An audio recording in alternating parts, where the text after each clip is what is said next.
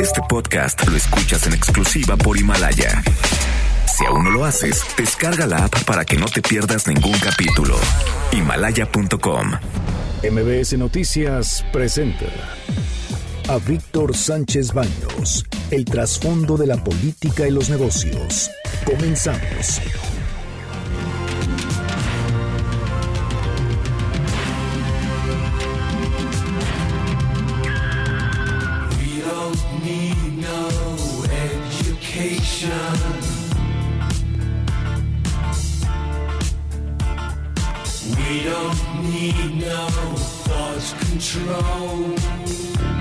Hola, ¿qué tal? ¿Cómo están? Muy, muy, muy buenas noches. Los saludo con mucho afecto. Soy Víctor Sánchez Baños desde la Ciudad de México para toda la República Mexicana a través de MBS Radio en la frecuencia 102.5 de FM.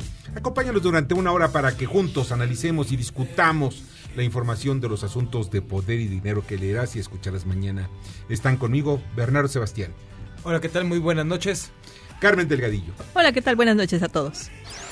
Debate. Comunícate. Comenta a Víctor Sánchez Baños en MBS. Twitter, arroba B. Sánchez Baños y arroba MBS Noticias. Estas, estas son las expresiones y las historias de hoy. Aquí el piloto de Aeroméxico que trasladó a Mérida al presidente López Obrador.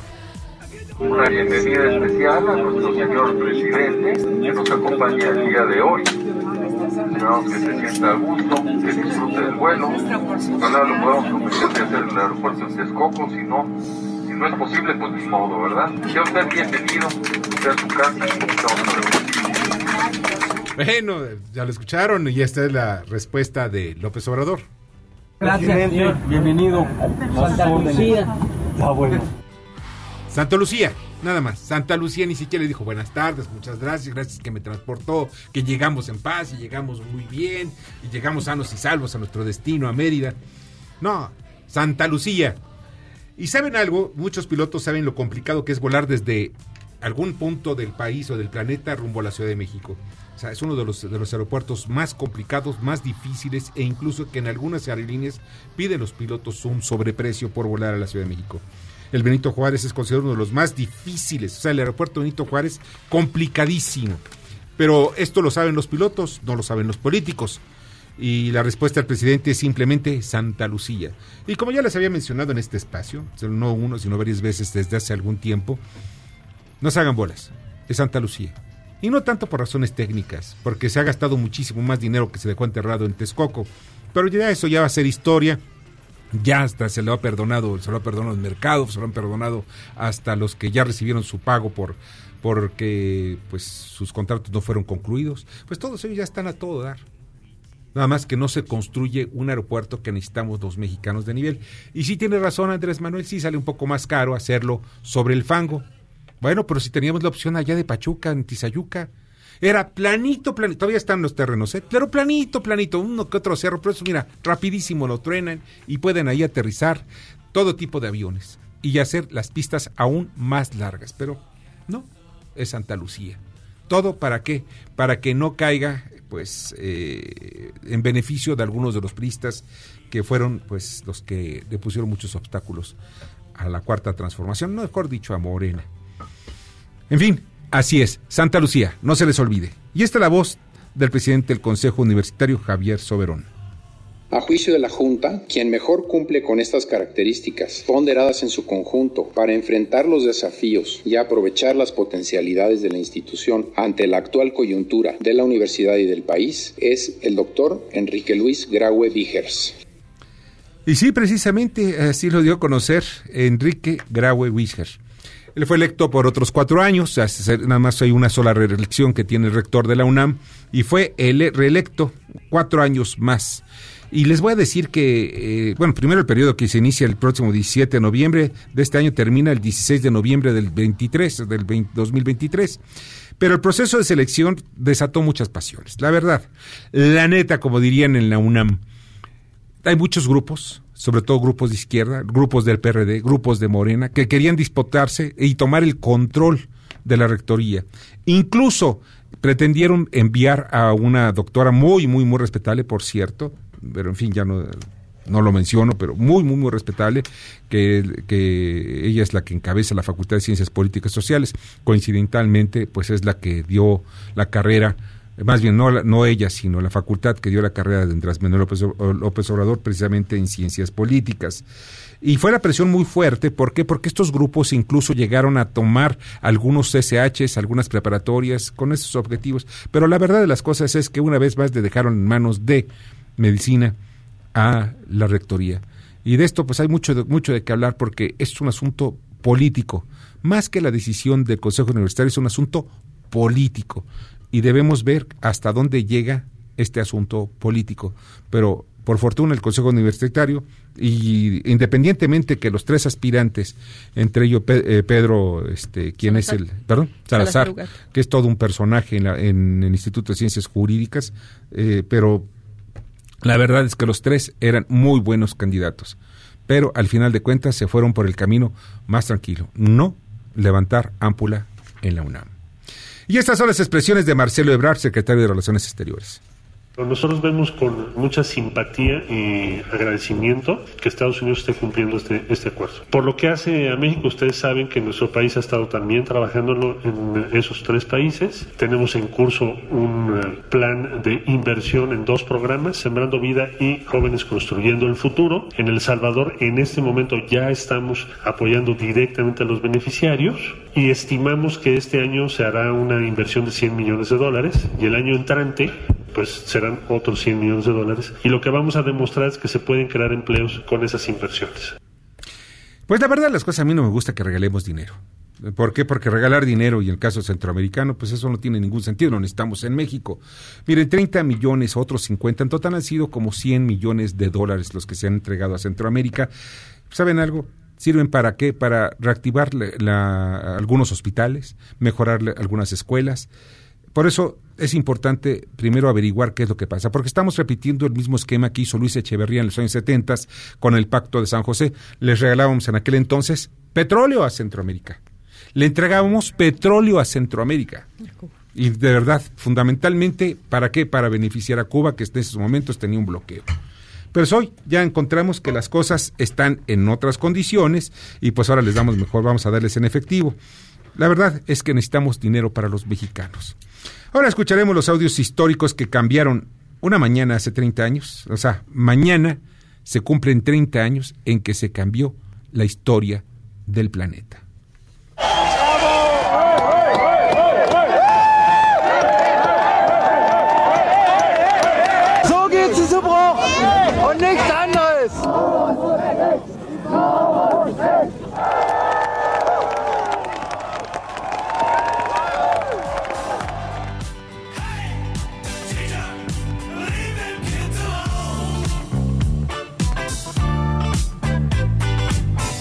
Y esta música definitivamente es icónica de lo que ocurrió aquella ocasión. Y vamos a estar platicando de ello con Gabriel Pérez, quien es doctor en filosofía por la Complutense, quien analizará con nosotros aquí en Inquietud, porque de verdad, para mí fue como periodista, fue algo que me impactó. Y como pues miembro de la comunidad occidental, pues vemos cómo quedaron las cosas. otra vez se reconfiguró el planeta. En fin, vamos a estar platicando eh, con pues todo, todo el gran equipo, Daniel Paulino, Fernando Gómez Suárez, Ramón Zurita, Mario de Constanzo, titular de la Conducef, Jorge Gordillo, quien hablará de los mercados, cómo se presentaron los, mercados eh, con resultados mixtos, Fernando Moxuma, quien hablará sobre los riesgos de la ranitidina, Fernando Musqui sobre México megadiverso, Edgar Gutiérrez. ¿Saben ustedes por qué decimos me eh, fumas como chamuco? Chacuaco. Chacuaco, perdón, ya chamuco. Chacuaco. Y Luis Madragón sobre el poder, sobre los tableros 3D. Arturo Trejo en las crónicas de banqueta. La Diana Cazadora. Deben ustedes saber quién es la Diana Cazadora. Todo un personaje. Y Samuel Salinas, director de Profit Markets. Cinco consejos para sobrevivir en la economía en recesión. Y vamos, vamos al resumen de información. Pero antes, antes quiero comentar lo siguiente que es, que es una, un mensaje que me envió Carmen Salinas y yo hago eco de Carmen Salinas, esa amiga mía, a la cual le tengo un gran respeto, un gran cariño y a ella le pues le doy eco de lo que está pasando. Mira, busco tu apoyo, así dice, para que me defiendas de este viejo de Enrique Guzmán, que tiró por, que tiro por viaje se agarra insultándome, y lo mismo al SAT.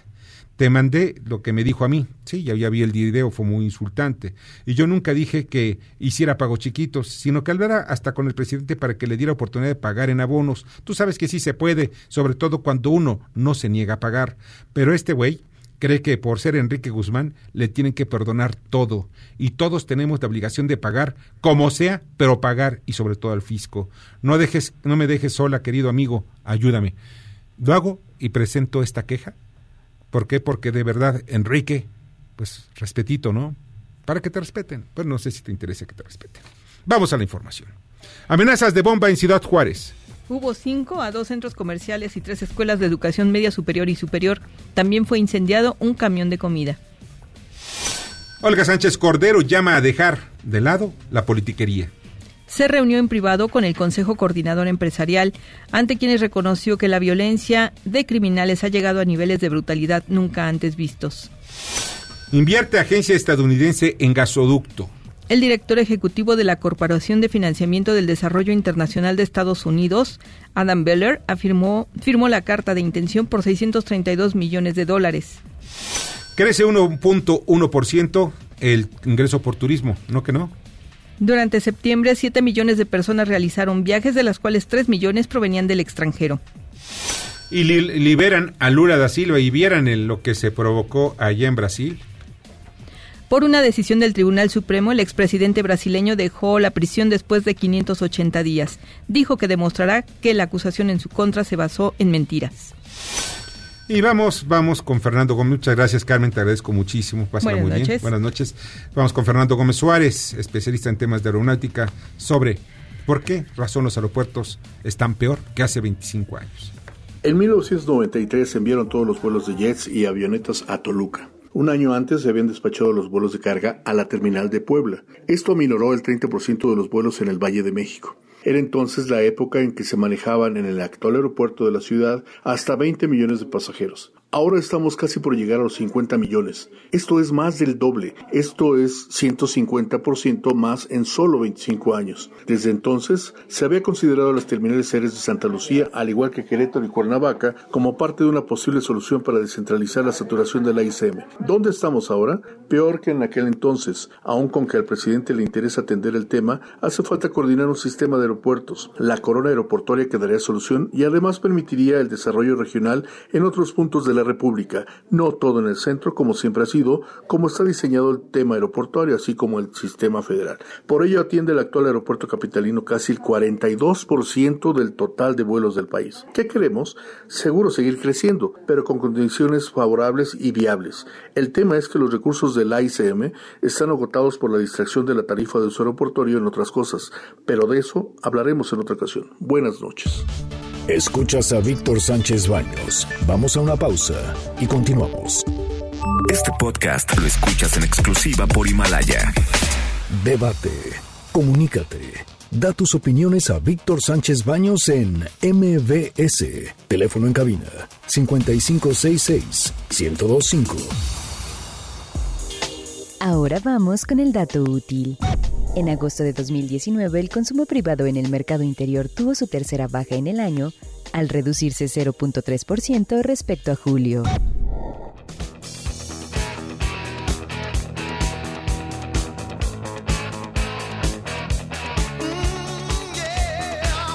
Muchas gracias que continúen con nosotros, les agradezco muchísimo en este viernes. Miren, la música está muy de los ochentas, precisamente de este proceso que vamos a estar platicando unos minutos más sobre la caída del muro de Berlín. Es algo importantísimo, de verdad. No saben, las nuevas generaciones no saben el impacto que nos dio precisamente todo de ello, ¿sí? Y ya se encuentra con nosotros Gabriel Pérez. perdón, antes vamos a la cápsula con Fernanda Musquiz creando conciencia. Adelante, Fernanda.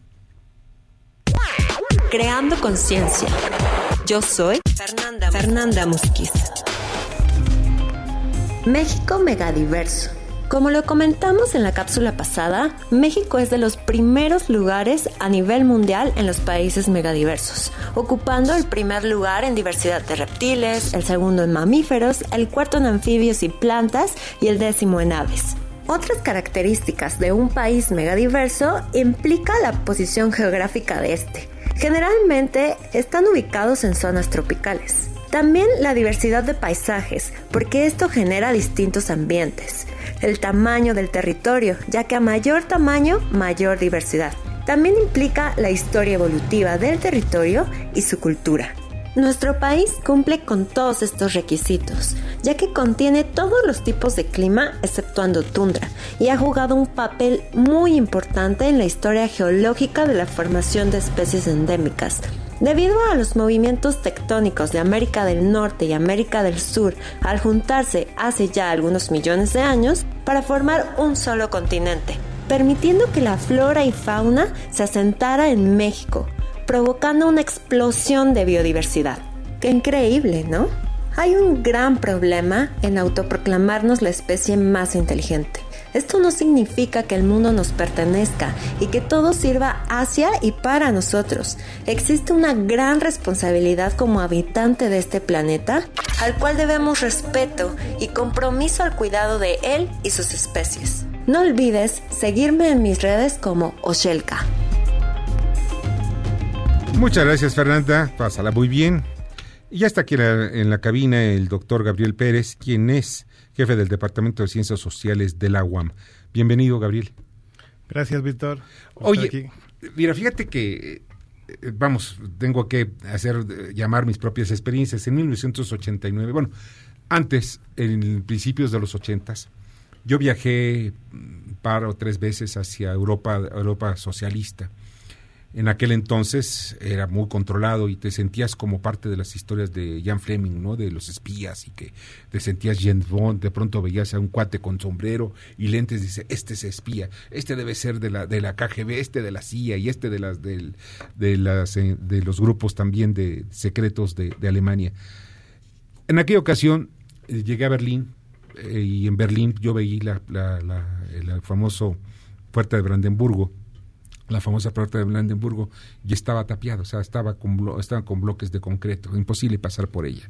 Y estaba precisamente lo que dividía del lado, del lado oriental al lado occidental, de la República Federal Alemana, que era la occidental, a la República Democrática Alemana. Tenía yo amigos de ambos lados, pero fundamentalmente la de la República Federal, donde se vivía con cierta libertad, pero era una isla, Berlín.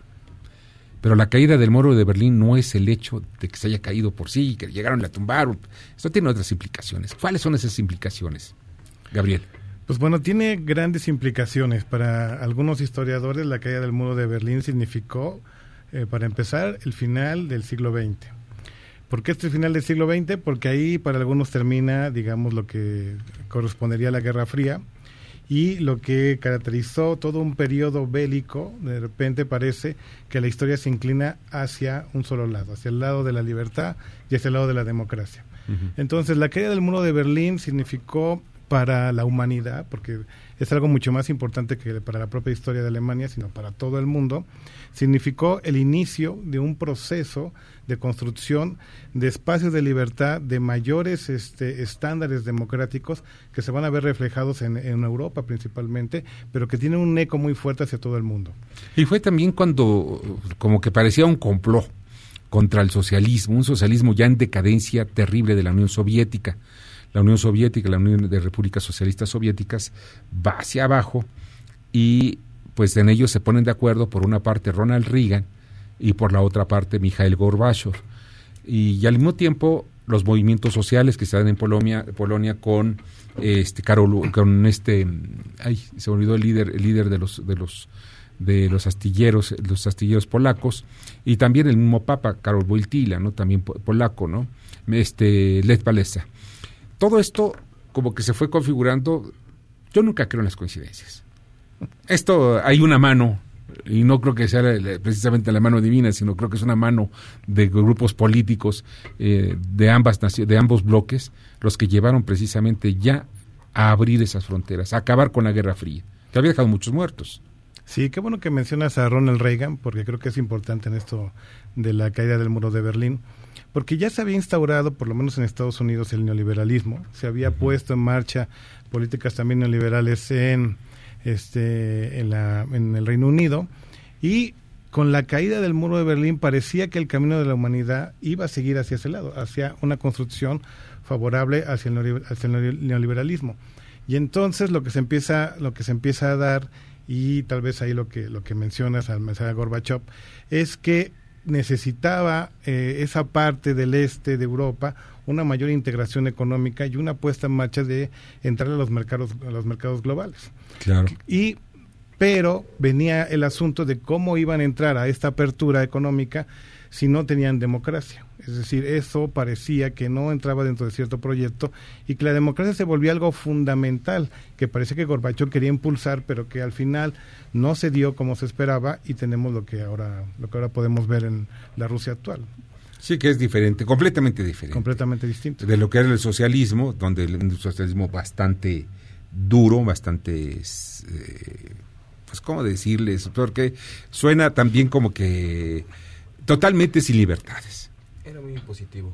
Pero bueno, lo que en nuestras Sí, Bernardo. generaciones es más llamativo, eh, como una Alemania dividida, desde que de- desde el 89 se unificó, hoy en día es potencia, como una Alemania que habían dividido su, su economía, sus industrias, su población, hasta sus estudios, porque puedes ver que una de, un lado tenían mejor nivel educativo y de otro tenían hasta mejores caminos. Entonces, ¿cómo es posible que esa Alemania hoy en día sea potencia? ¿Qué fue lo que marcó esa Alemania?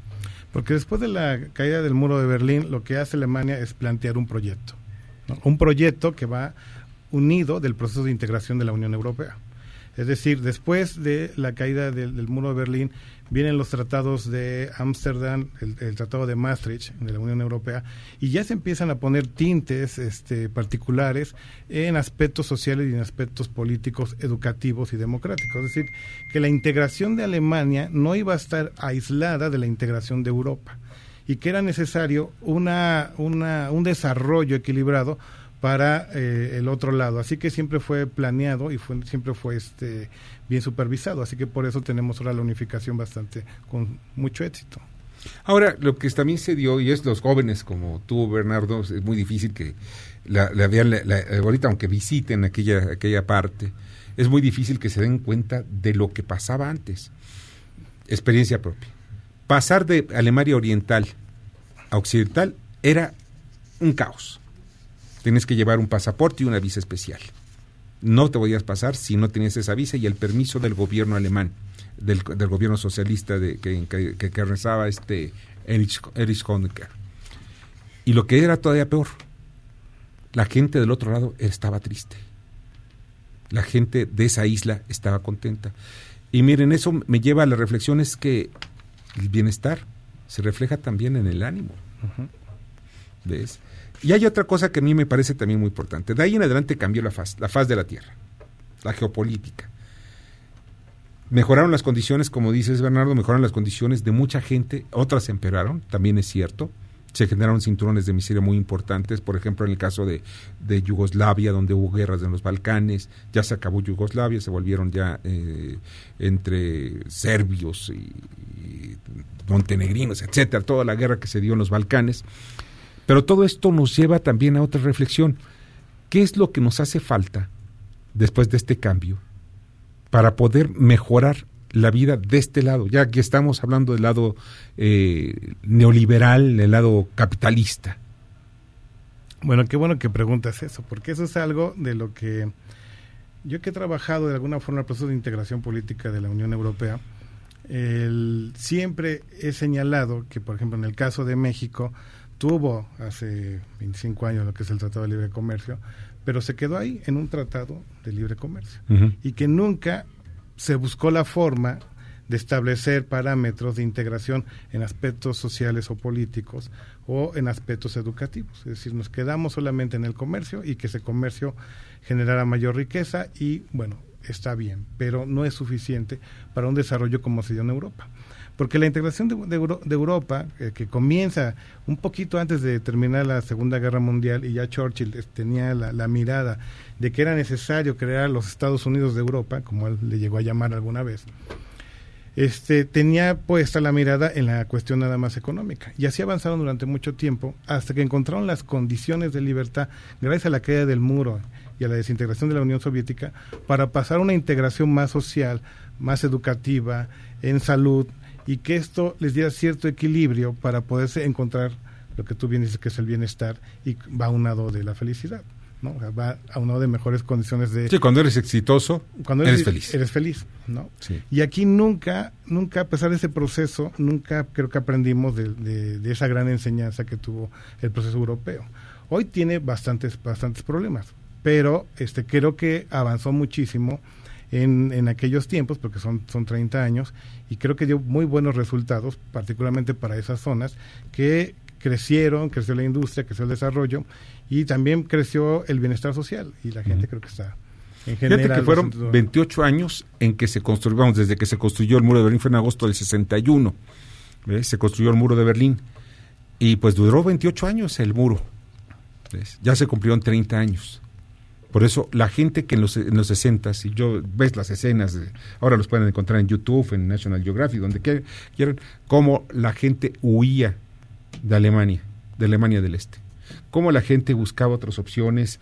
Yo conozco historias de algunas personas que conocí que tenían que salir por Praga, de Praga tenían que viajar y tomar algún, salir así como, como horizontes en barcos en, en- en- por Polonia, en alguno de los, de los puertos polacos, o irse a Albania. O sea, cuando tú, tú vives en Alemania del Este, hacer esos recorridos y que te den primero permiso de salir de tu país y recorrer hacia, hacia esos lugares es realmente impresionante. O sea, es todo un, un via crucis. La vida iba de por medio y arriesgaban su vida. Muchos murieron por tratar de salvarse, de salir de ese, de ese país. Ahora bien, ¿tú qué ves alrededor de, nuevo, de la nueva Rusia? ¿Qué Porque era la, la que encabezaba precisamente aquel bloque stalinista generalmente. Pues veo actualmente que está adquiriendo mayor influencia sobre Europa, ¿no? Este, porque me parece que eh, el proceso de integración o el proyecto que encabezaba Alemania y Francia de unificar, es, ir extendiendo la unificación hacia todo lo que sería la región europea, pues tuvo eh, durante más o menos 2005-2006 una serie de tropiezos que empezaron a marcar un rumbo un rumbo distinto y que ya no pudieron como resolver. Si ya no pudieron encontrar creo que iba demasiado rápido y a la vez no pudieron dibujar con claridad hasta dónde querían que llegara la integración. Es decir iban a meter a Rusia a la Unión Europea o Rusia siempre iba a quedar fuera de la Unión Europea. Y creo que ese titubeo de no saber qué hacer con Rusia era lo mejor meterlo dentro de la Unión Europea, buscar Claro. formas, pero por el miedo que significaba el desequilibrio político en el Parlamento Europeo, la entrada de un país tan grande con la población que tiene Rusia, Y tan militarizado. y también eso, preferir, siempre prefirieron dejarlo un tanto excluido. El asunto es que ahora hemos, se han puesto otro serie- otra serie de problemas este, económicos, eh, la, la población europea está descendiendo, las migraciones están avanzando y Rusia, este, después de la caída de la, de la, de la Unión Soviética, tiene un, proce- un periodo de- de descomposición, pero después empieza otra vez a encontrar ciertas formas de influir dentro de Europa. Y creo que su influencia está siendo cada vez mayor.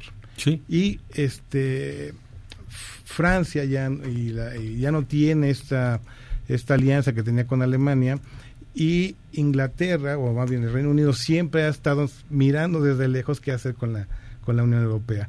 Si me conviene estoy ahí, si no me conviene no estoy ahí. ¿no? Entonces, ese titubeo y ahora lo del Brexit, que el Brexit sería como otro, de- otra especie de nuevo muro, que quería yo, yo mencionar esto. O sea, Sí. han pasado 30 años y parece que los muros regresan. ¿no? Por lo menos el, el muro del que siempre está hablando Trump es una, es una esa vieja idea. ¿no? Es la vieja idea de que los ladrillo sobre ladrillo. Sí, la vieja idea de que para protegernos hay que poner un muro. Que fue lo que pasó con el muro de Berlín, que es paradójico. El muro de Berlín se pone con la justificación de que había que evitar la influencia fascista sobre la República Democrática de Alemania. Así que había que este, rodearla para que no tuviera nunca ese contacto con la República Federal de Alemania. Después de que esa ínsula se la dejaron, precisamente la deja Stalin, se la deja para qué? Para que los Estados Unidos tuviera un puntito ahí. Entonces los, sovi- los soviéticos justifican la construcción de un muro de 45 kilómetros que dividía Berlín Sí. por evitar la influencia fascista, lo cual es paradójico, porque en realidad la influencia fascista, fascista estaba del otro lado. Pero bueno, el, lo mismo está haciendo Trump. Parece que los muros están regresando ahora. ¿no? El Brexit es una especie de muro no físico, pero es así como volvamos a aislarnos y regresemos al este a ser nosotros y pongamos barreras para evitar la, la migración o ciertos contactos. Entonces, creo que ahorita eh, estamos en una nueva recomposición global. Rusia, que era lo que me preguntabas, está aumentando su poder y su influencia, ¿no? Y pues es muy este pragmático, que eso creo que es más peligroso, porque antes estaba tenía una ideología y podíamos saber hacia dónde iba esa ideología, pero creo que ahora se ha vuelto totalmente pragmático.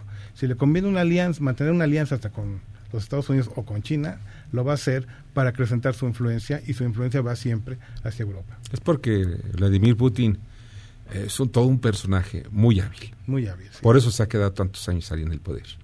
Oye, Gabriel, pues te agradezco muchísimo que hayas estado con nosotros esta noche. No, gracias, Víctor, por la invitación y un saludo a tu auditorio. Qué amable eres. Muchas gracias por tu ilustrativa eh, pues, concepción de lo que está pasando en el mundo de hoy, que es lo más gracias. importante. Gracias, Gabriel Pérez, doctor en filosofía política, jefe del Departamento de Ciencias Sociales de la UAM. Vamos con Fernando Moxuma en el Infominuto. El tema, ranitidina.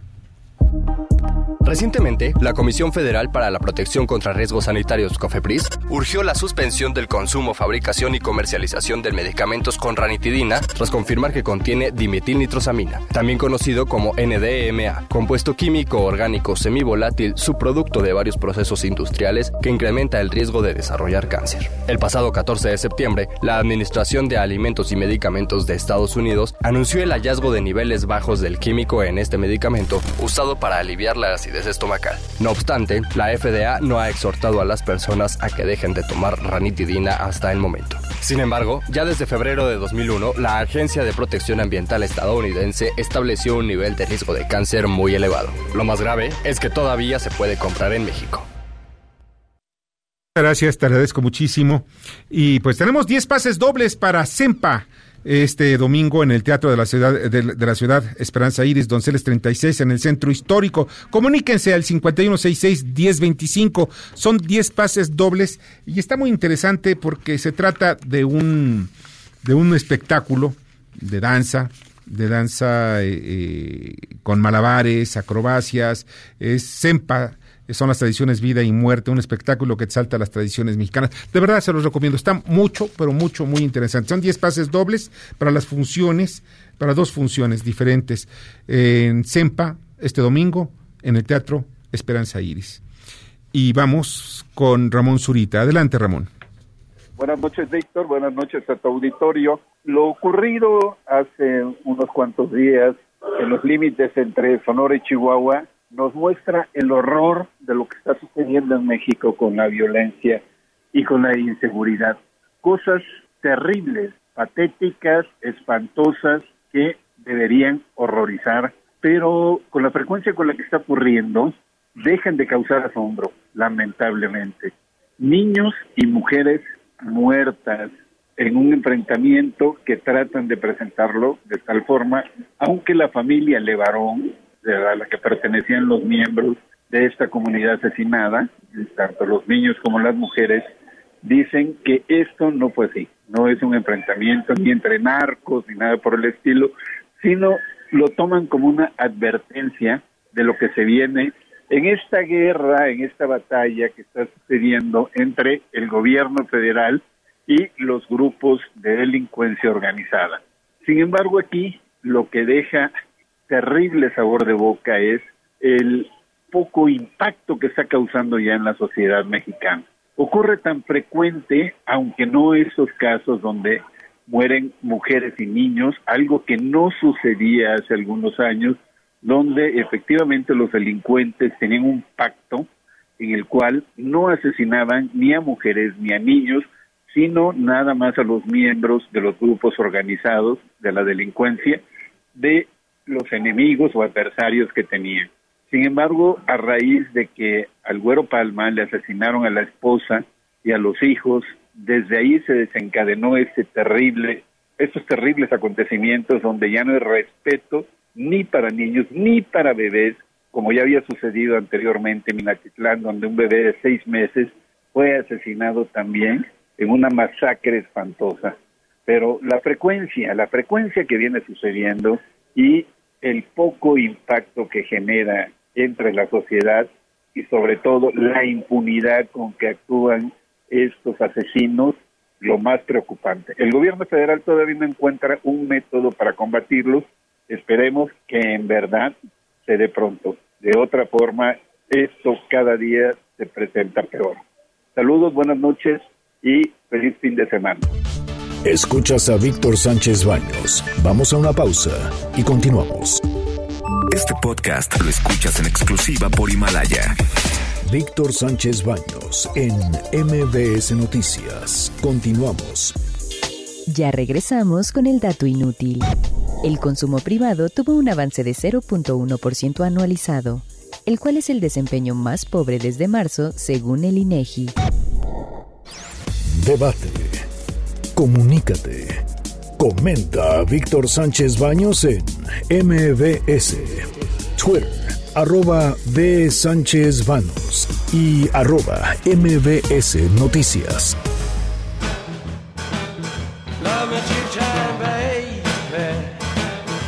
Muchas, muchas, muchas gracias que continúen esta noche de viernes aquí con nosotros. Espero que estén disfrutando su noche. Si están metidos en el tráfico, pues también disfrútenlo. De alguna manera nos están escuchando, están viendo cuáles son, están escuchando también nuestros comentarios. Y no se les olvide que pues si se les va alguno de nuestros podcasts, los tienen en Himalaya. Eh, sabían que pueden escuchar y disfrutar el podcast de este programa y todos los que están en archivo. Así es, Himalaya es la app más increíble de podcast a nivel mundial, ya está en México y tiene pues todos nuestros episodios de en exclusiva.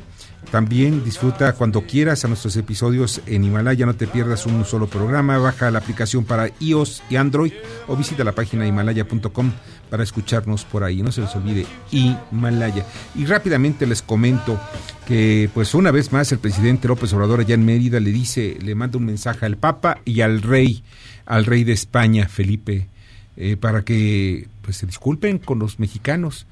Nada más que así les voy a decir una cosa pues al señor presidente y con mucho respeto, como él dice también.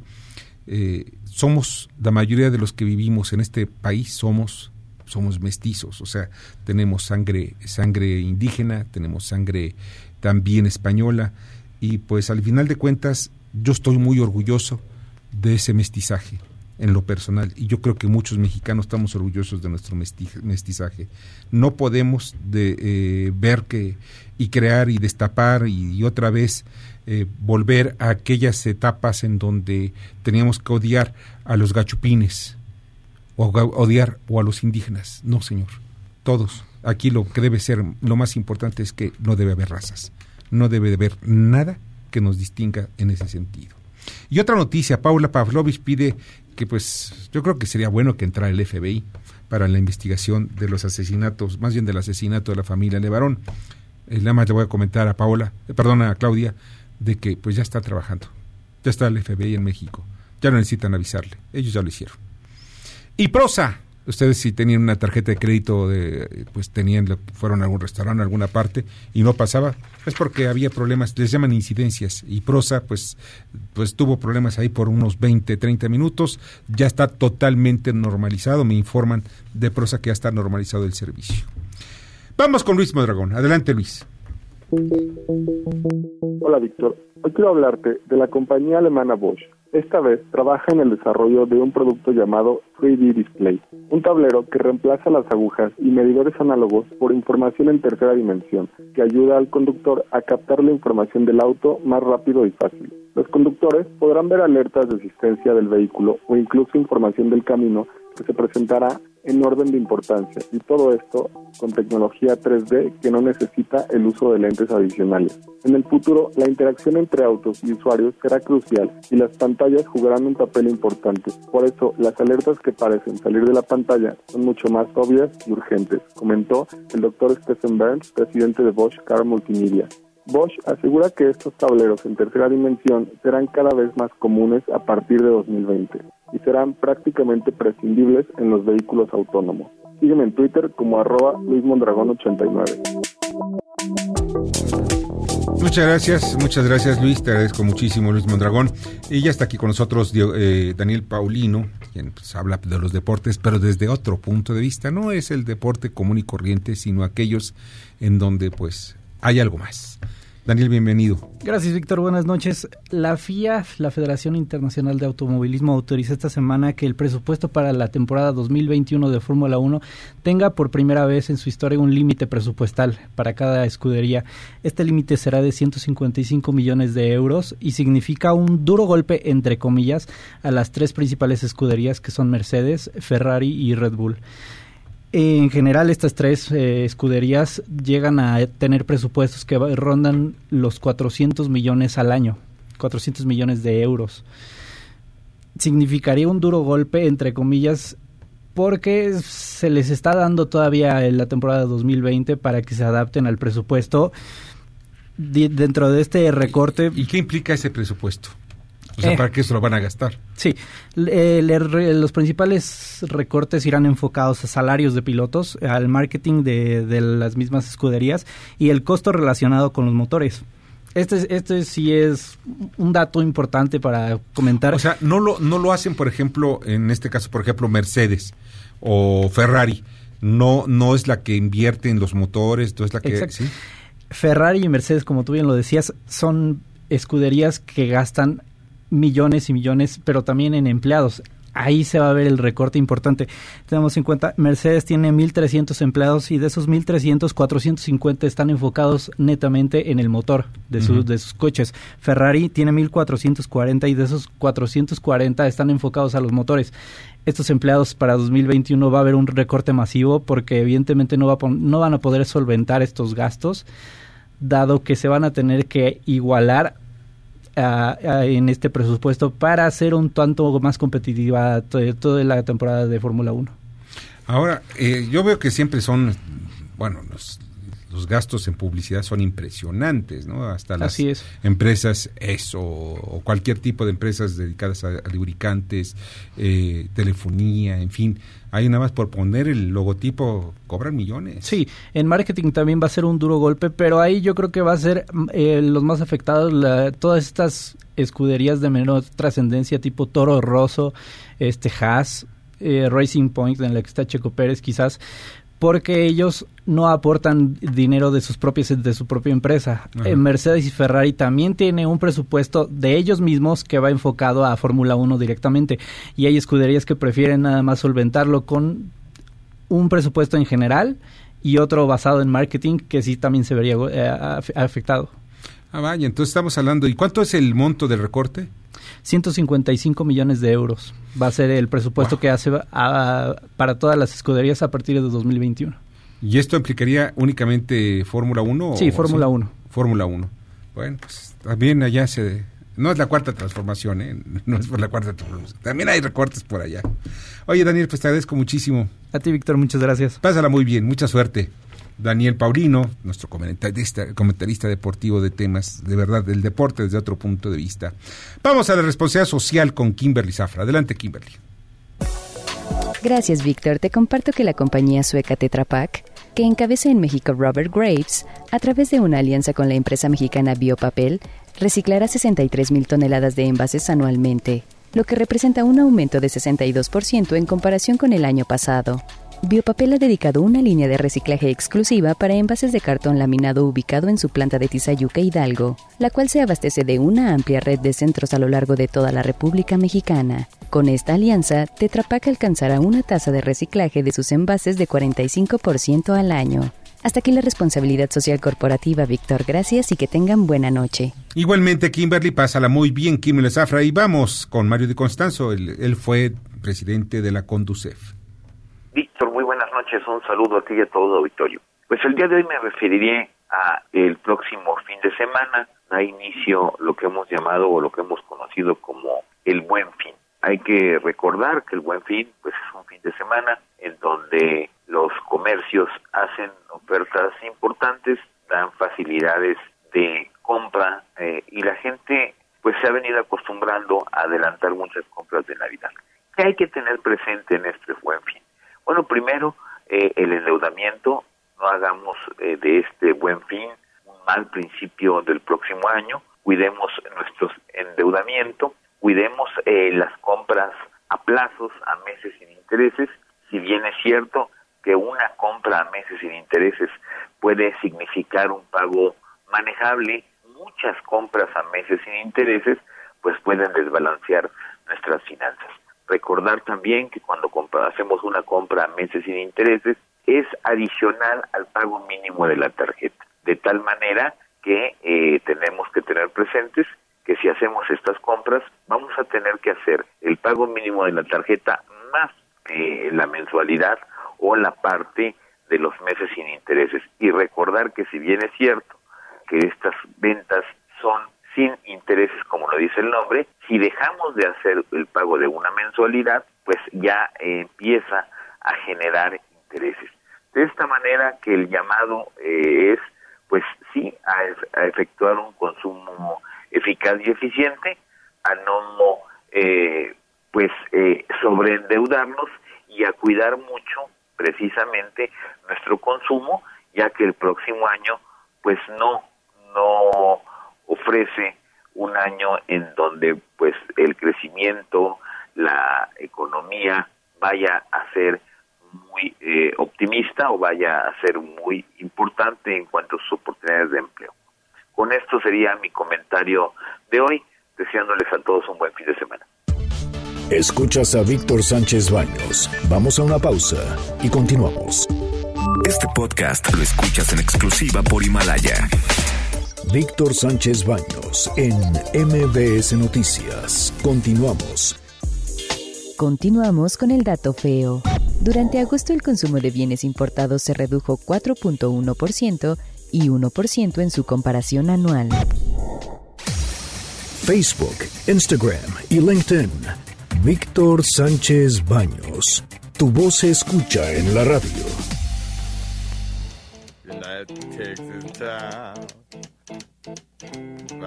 Shack outside.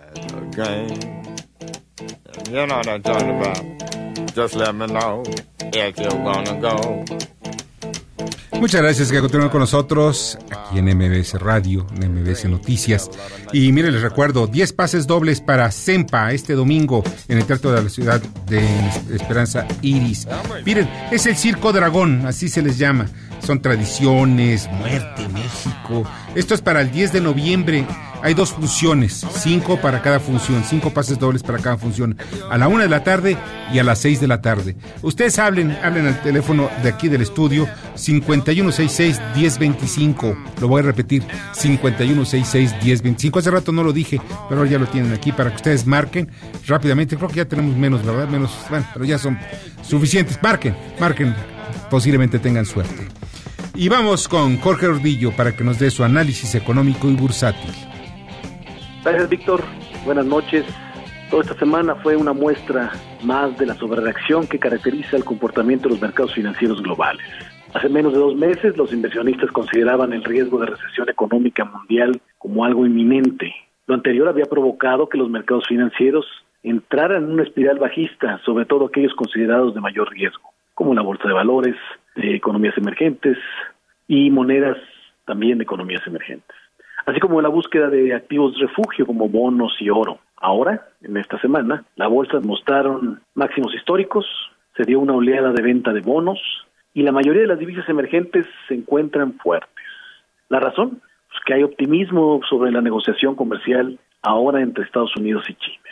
Al final de la semana, el peso se desligó un poco de otras monedas, cerró pues, fuerte, niveles por debajo de los 19.10 pesos por dólar interbancario. Esto a pesar de que, aunque hay este optimismo de negociación comercial, en la Casa Blanca se nota que hay división sobre cómo tratar este asunto y, hasta dónde aceptar bajas en los aranceles que ya, ya se han puesto en el año. Eh, en ese sentido, Donald Trump ha señalado este viernes que todavía no se alcanza ningún tipo de acuerdo con China para remover aranceles, pero que le gustaría firmar en las próximas semanas un acuerdo en Estados Unidos.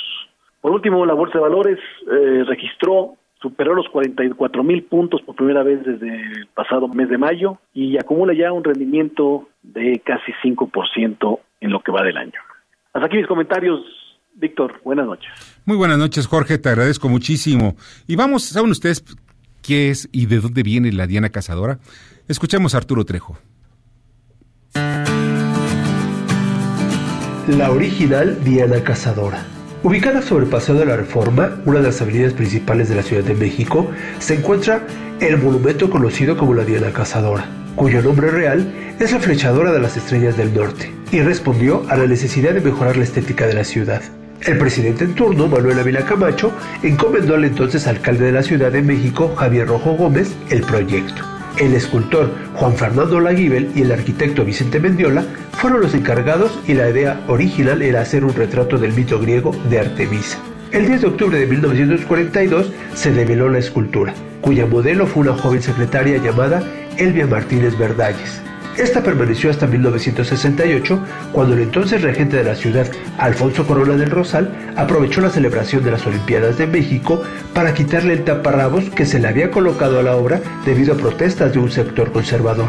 El proyecto no salió del todo bien y al intentar quitar el taparrabos, esta sufrió daños, por lo que lo más sencillo era fundir una nueva pieza. La escultura dañada quedó entonces sin espacio y el regente la compró para enviarla a su rancho ubicado en el pueblo de Xmiquilpan en el estado de Hidalgo. Al pasar los años y una vez que había dejado su cargo político, Alfonso Corona del Rosal donó la escultura para el beneficio de su pueblo natal. Y es así como la escultura original de la Diana Cazadora quedó instalada en el jardín principal de este municipio hidalguense. Yo soy Arturo Trejo, de Crónicas, de Banqueta. Muchas gracias Arturo, pásala muy bien y vamos a las columnas político-financieras que leerán ustedes el día de mañana en los periódicos diarios de la Ciudad de México. Ubaldo Díaz. En los casos que aparece mañana en el diario La Razón, hablamos de esta pelea que se dio en la Cámara de Senadores para elegir al nuevo presidente de la Comisión Nacional de Derechos Humanos. Hay muchas preguntas que contestar y otras que se están haciendo pero hasta el momento nadie ha probado que hubo fraude para elegir como nueva dirigente de los derechos humanos a Rosario Ibarra. Los panistas gritan, chillan y todo, pero no, no probaron que hubo ningún fraude. Un abrazo, Víctor. Muchas gracias, Ovaldo. Julio Brito. Analistas desde Morgan Stanley hasta US Group y Socialitech Generale están adoptando una postura cada vez más cautelosa sobre México, advirtiendo que las medidas necesarias para impulsar el crecimiento pueden llegar y es la única manera a expensas de las finanzas del gobierno. Los analistas tienen pocas esperanzas de una recuperación sin estímulo fiscal, una situación que se opone a las promesas del presidente Andrés Manuel López Obrador de mantener un superávit presupuestario primario. El principal riesgo para México es hacia finales del próximo año, a medida que avancemos hacia las elecciones de mitad de periodo y saber cómo va a lidiar la administración de AMLO con un potencial crecimiento lento. Con este tema cerramos la semana y nos escuchamos el próximo lunes. Julio, y mañana pueden leer en el Heraldo de México mi columna Estado por Estado, donde toco varios temas. Juárez, Noches de Terror y Muerte. Hablo sobre Enrique Alfaro, el gobernador de Jalisco, Alejandro Tello de Zacatecas, la violencia en, en Cihuatanejo, en fin, muchos datos de lo que está pasando en el interior de la República. El Heraldo de México, Estado por Estado. Y vamos a la, a la cápsula de... ¿Saben ustedes por qué se dice Chacuaco? Veamos por qué razón dice Chacuaco con Edgar Gutiérrez. ¿Por qué decimos lo que decimos? Soy Edgar Gutiérrez. Tú sí que te pasas, Manu. Fumas como chacuaco. Es común que si eres un fumador empedernido o si convives con un fumador empedernido, has dicho o por lo menos escuchado esta frase. Fumas como chacuaco. Y quizá alguna vez te preguntaste, ¿Y por qué lo decimos? En las zonas mineras sobreviven altas chimeneas que tienen el mismo nombre, Chacuaco. Y aquí quizá ya te cayó el 20. Oye, ¿y por qué decimos ya te cayó el 20? Espera, después lo contamos. Pues bien, aunque hasta aquí ya todo parece demasiado simple, falta mencionar la raíz etimológica. Chacuaco proviene del purépecha chacuacua, dos veces con K. Otra vez, chacuacua, vocablo que hacía alusión a un humadero o recipiente que expele humo de hierbas principalmente. Con la llegada de los españoles y con su intercambio cultural con la zona de Michoacán, pronto los nuevos habitantes de la zona empezaron a llamar chacuaco a cualquier salida de humo. Así, el nombre perduró hasta llamar chacuacos a las chimeneas altas de las fábricas, ingenios azucareros, minas e industrias enequeneras principalmente. De esta manera, si fumas mucho y alguien te dice que fumas como chacuaco, ya sabrás por qué decimos lo que decimos. Sígueme en Twitter, en Política Diagonal Historia MX, arroba Edgar Beder. Muchas gracias, te agradezco muchísimo, Edgar. Rápidamente les informo que un ataque armado en la Sierra Sur de Oaxaca dejó como saldo preliminar cinco policías estatales muertos y uno más herido. Esto en el sector de Mahuatlán, eh, donde la policía estatal confirmó que fueron emboscados dos policías. Ya nos vamos. Bernardo Sebastián, muchas gracias. Pase bonito fin de semana. Les agradezco muchísimo. Les agradezco también eh, Daniel Paulino, muchas gracias. Eh, Jorge Romero en la producción, en la jefatura de información Carmen Delgadillo, en la asistencia y redacción Fernando Moxuma, en los controles Héctor Zavala. Soy Víctor Sánchez Baños y deseo que este viernes la pasen sensacional.